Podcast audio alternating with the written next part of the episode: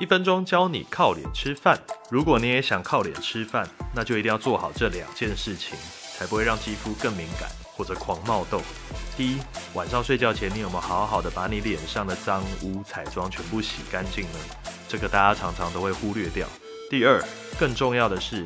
每天睡觉的时候，我们脸部会分泌非常多的油脂，角质的代谢全部都会留在你的枕头套上。那你的枕头套有每两三天更换、清洗干净吗？这个就是今天靠脸吃饭的秘密，你学到了吗？